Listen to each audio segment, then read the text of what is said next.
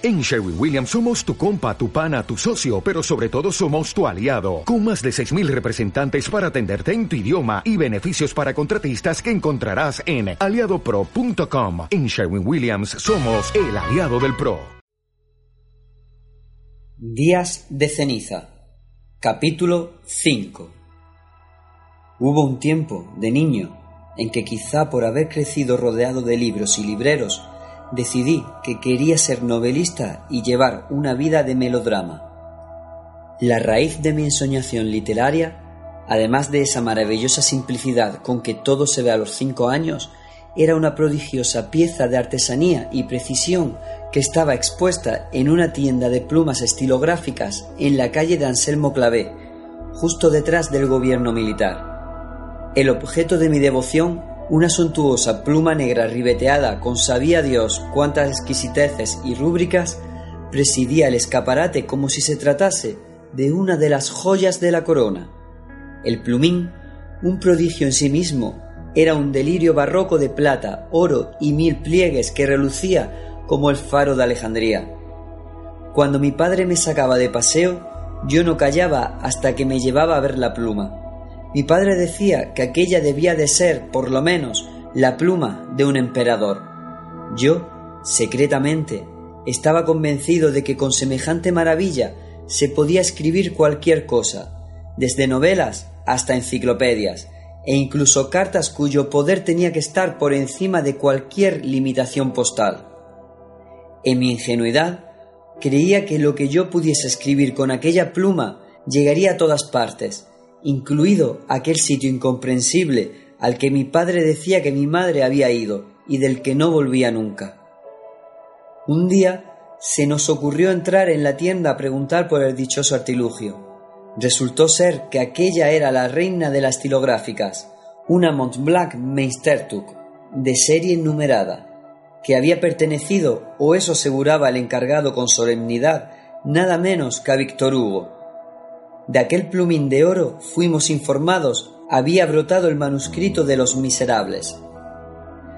Tal y como el bichí catalán brota del manantial de Caldas, atestiguó el encargado. Según nos dijo, la había adquirido personalmente a un coleccionista venido de París y se había asegurado de la autenticidad de la pieza. ¿Y qué precio tiene este caudal de prodigios, si no es mucho preguntar? inquirió mi padre. La sola mención de la cifra le quitó el color de la cara, pero yo estaba ya encandilado de remate.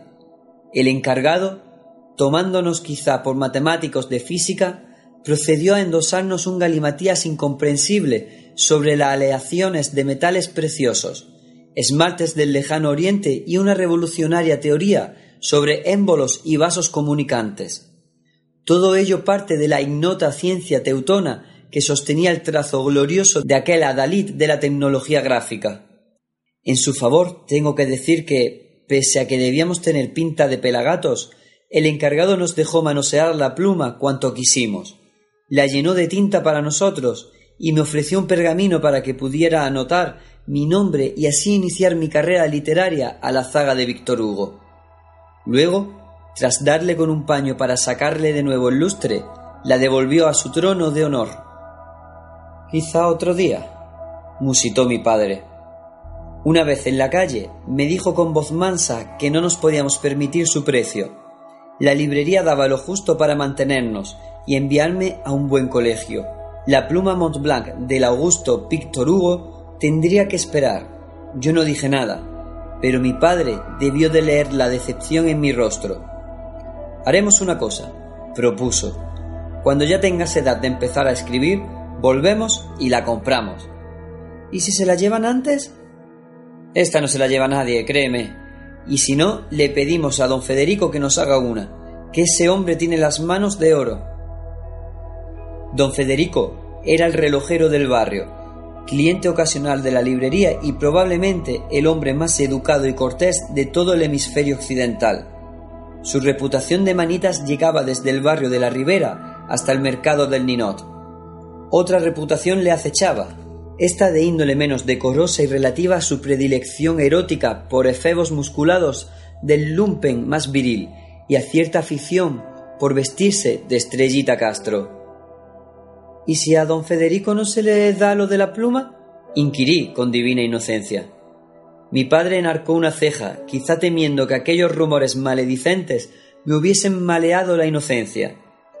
Don Federico de todo lo que sea alemán entiende un rato y es capaz de hacer un Volkswagen, si hace falta. Además, habría que ver si ya existían las estilográficas en tiempos de Víctor Hugo. Hay mucho vivo suelto. A mí, el escepticismo historicista de mi padre me resbalaba. Yo creía las leyendas a pies juntillas, aunque no veía con malos ojos que don Federico me fabricase un sucedáneo. Tiempo habría para ponerse a la altura de Víctor Hugo.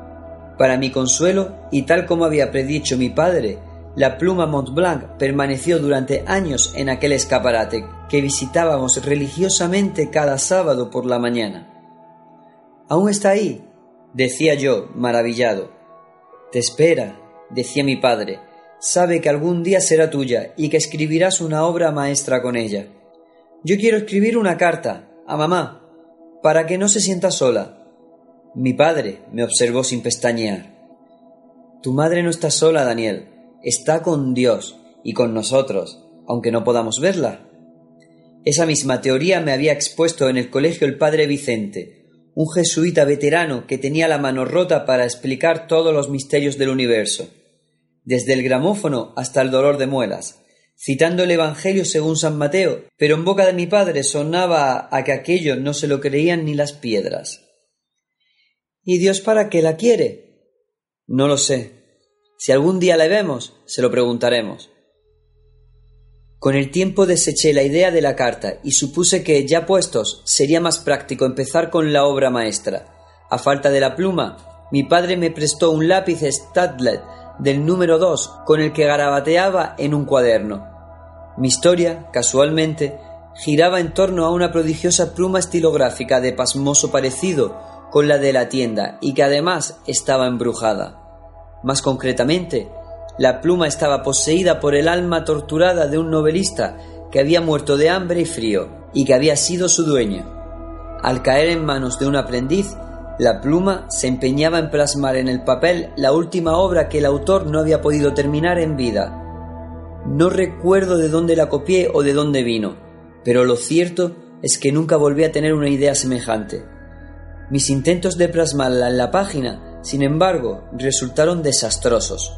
Una anemia de invención plagaba mi sintaxis y mis vuelos metafóricos me recordaban a los de los anuncios de baños efervescentes para pies que acostumbraba a leer en las paradas de los tranvías. Yo culpaba el lápiz y ansiaba la pluma que habría de convertirme en un maestro. Mi padre seguía mis accidentados progresos con una mezcla de orgullo y preocupación. ¿Qué tal tu historia, Daniel? No sé, supongo que si tuviese la pluma todo sería distinto. Según mi padre, aquel era un razonamiento que sólo se le podría haber ocurrido a un literato en ciernes. Tú sigue dándole, que antes de que termines tu ópera prima, yo te la compro. ¿Lo prometes? Siempre respondía con una sonrisa. Para fortuna de mi padre, mis aspiraciones literarias pronto se desvanecieron y quedaron relegadas al terreno de la oratoria. A ello contribuyó el descubrimiento de los juguetes mecánicos y de todo tipo de artilugios de latón que se podían encontrar en el mercado de los encantes, a precios más acordes con nuestra economía familiar. La devoción infantil es amante infiel y caprichosa, y pronto solo tuve ojos para los mecanos y los barcos de cuerda. No volví a pedirle a mi padre que me llevase a visitar la pluma de Víctor Hugo, y él no volvió a mencionarla. Aquel mundo parecía haberse esfumado para mí, pero durante mucho tiempo la imagen que tuve de mi padre y que aún hoy conservo fue la de aquel hombre flaco enfundado en un traje viejo que le venía grande y con un sombrero de segunda mano que había comprado en la calle Condal por siete pesetas. Un hombre que no podía permitirse regalarle a su hijo una dichosa pluma que no servía para nada, pero que parecía significarlo todo. Aquella noche, a mi regreso del Ateneo, le encontré esperándome en el comedor, luciendo aquella misma cara de derrota y anhelo. Ya pensaba que te habías perdido por ahí, dijo. Llamó Tomás Aguilar, Dice que habíais quedado. ¿Te olvidaste? Barceló, que se enrolla como una persiana. dije yo, asintiendo. Ya no sabía cómo quitármelo de encima. Es un buen hombre, pero un poco plomo. Tendrás hambre. La Merceditas nos ha bajado algo de sopa que había hecho para su madre. Esa muchacha vale un montón. Nos sentamos a la mesa a degustar la limosna de la Merceditas, la hija de la vecina del tercero, que según todos iba para monja y santa, pero a la que yo había visto más de un par de veces asfixiando a besos a un marinero de manos hábiles que a veces la acompañaba hasta el portal. Esta noche tienes aire meditabundo, dijo mi padre, buscando con la conversación. Será la humedad, que dilata el cerebro. Eso dice Barceló. Será algo más. ¿Te preocupa algo, Daniel? No, solo pensaba. ¿En qué? En la guerra. Mi padre asintió con gesto sombrío y sorbió su sopa en silencio. Era un hombre reservado, y aunque vivía en el pasado, casi nunca lo mencionaba. Yo había crecido en el convencimiento de que aquella lenta procesión de la posguerra, un mundo de quietud, miseria y rencores velados, era tan natural como el agua del grifo, y que aquella tristeza muda que sangraba por las paredes de la ciudad herida era el verdadero rostro de su alma. Una de las trampas de la infancia es que no hace falta comprender algo para sentirlo. Para cuando la razón es capaz de entender lo sucedido, las heridas en el corazón ya son demasiado profundas.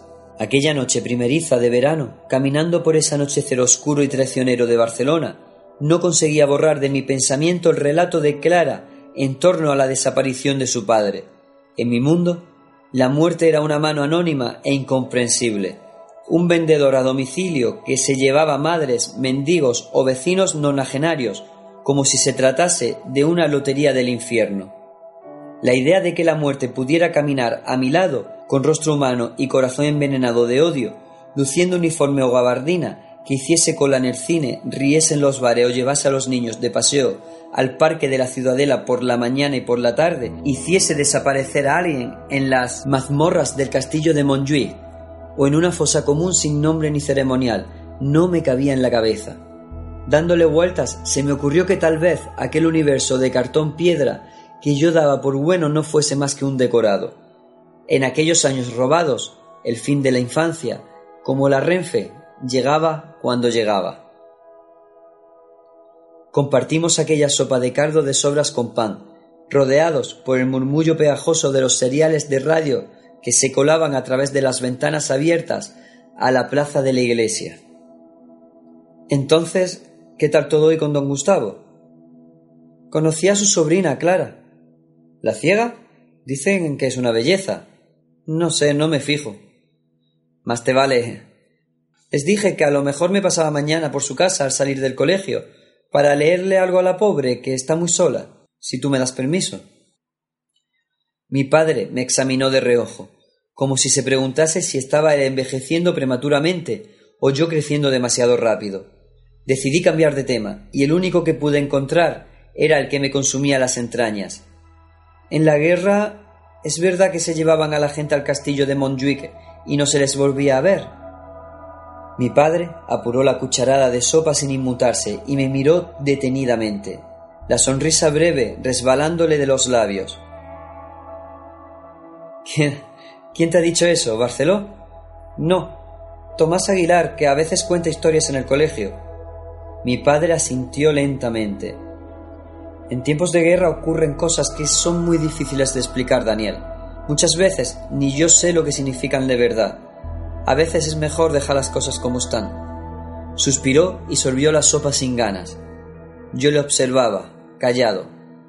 Antes de morir, tu madre me hizo prometer que nunca te hablaría de la guerra que no dejaría que recordases nada de lo que sucedió. No supe qué contestar. Mi padre entornó la mirada, como si buscase algo en el aire, miradas o silencios, o quizá mi madre, para que corroborase sus palabras. A veces pienso que me he equivocado al hacerle caso, no lo sé. Es igual, papá. No, no es igual, Daniel. Nada es igual después de una guerra. Y sí, es cierto que hubo mucha gente que entró en el castillo y nunca salió. Nuestras miradas se encontraron brevemente. Al poco mi padre se levantó y se refugió en su habitación, herido de silencio. Retiré los platos y los deposité en la pequeña pila de mármol de la cocina para fregarlos. Al volver al salón, apagué la luz y me senté en el viejo butacón de mi padre. El aliento de la calle aleteaba en las cortinas. No tenía sueño, ni ganas de tentarlo. Me acerqué al balcón y me asomé hasta ver el reluz vaporoso que vertían las farolas en la puerta del ángel. La figura se recortaba en un retazo de sombra tendido sobre el empedrado de la calle, inerte. El tenue parpadeo ámbar de la brasa de un cigarrillo se reflejaba en sus ojos. Vestía de oscuro, una mano enfundada en el bolsillo de la chaqueta, la otra acompañando al cigarro que tejía una telaraña de humo azul en torno a su perfil. Me observaba en silencio, el rostro velado al contraluz del alumbrado de la calle. Permaneció allí, por espacio de casi un minuto, fumando con abandono, la mirada fija en la mía. Luego, al escucharse las campanadas de medianoche en la catedral, la figura hizo un leve asentimiento con la cabeza, un saludo tras el cual intuí una sonrisa que no podía ver. Quise corresponder, pero me había quedado paralizado. La figura se volvió y la vi alejarse cojeando ligeramente. Cualquier otra noche apenas hubiese reparado en la presencia de aquel extraño, pero tan pronto le perdí de vista en la neblina, sentí un sudor frío en la frente y me faltó el aliento. Había leído una descripción idéntica de aquella escena en la sombra del viento. En el relato, el protagonista se asomaba todas las noches al balcón a medianoche y descubría que un extraño le observaba desde las sombras, fumando con abandono. Su rostro siempre quedaba velado en la oscuridad y sólo sus ojos se insinuaban en la noche, ardiendo como brasas. El extraño permanecía allí, con la mano derecha enfundada en el bolsillo de una chaqueta negra, para luego alejarse, cojeando. En la escena que yo acababa de presenciar, aquel extraño hubiera podido ser cualquier trasnochador, una figura sin rostro ni identidad. En la novela de Carax, aquel extraño era el diablo.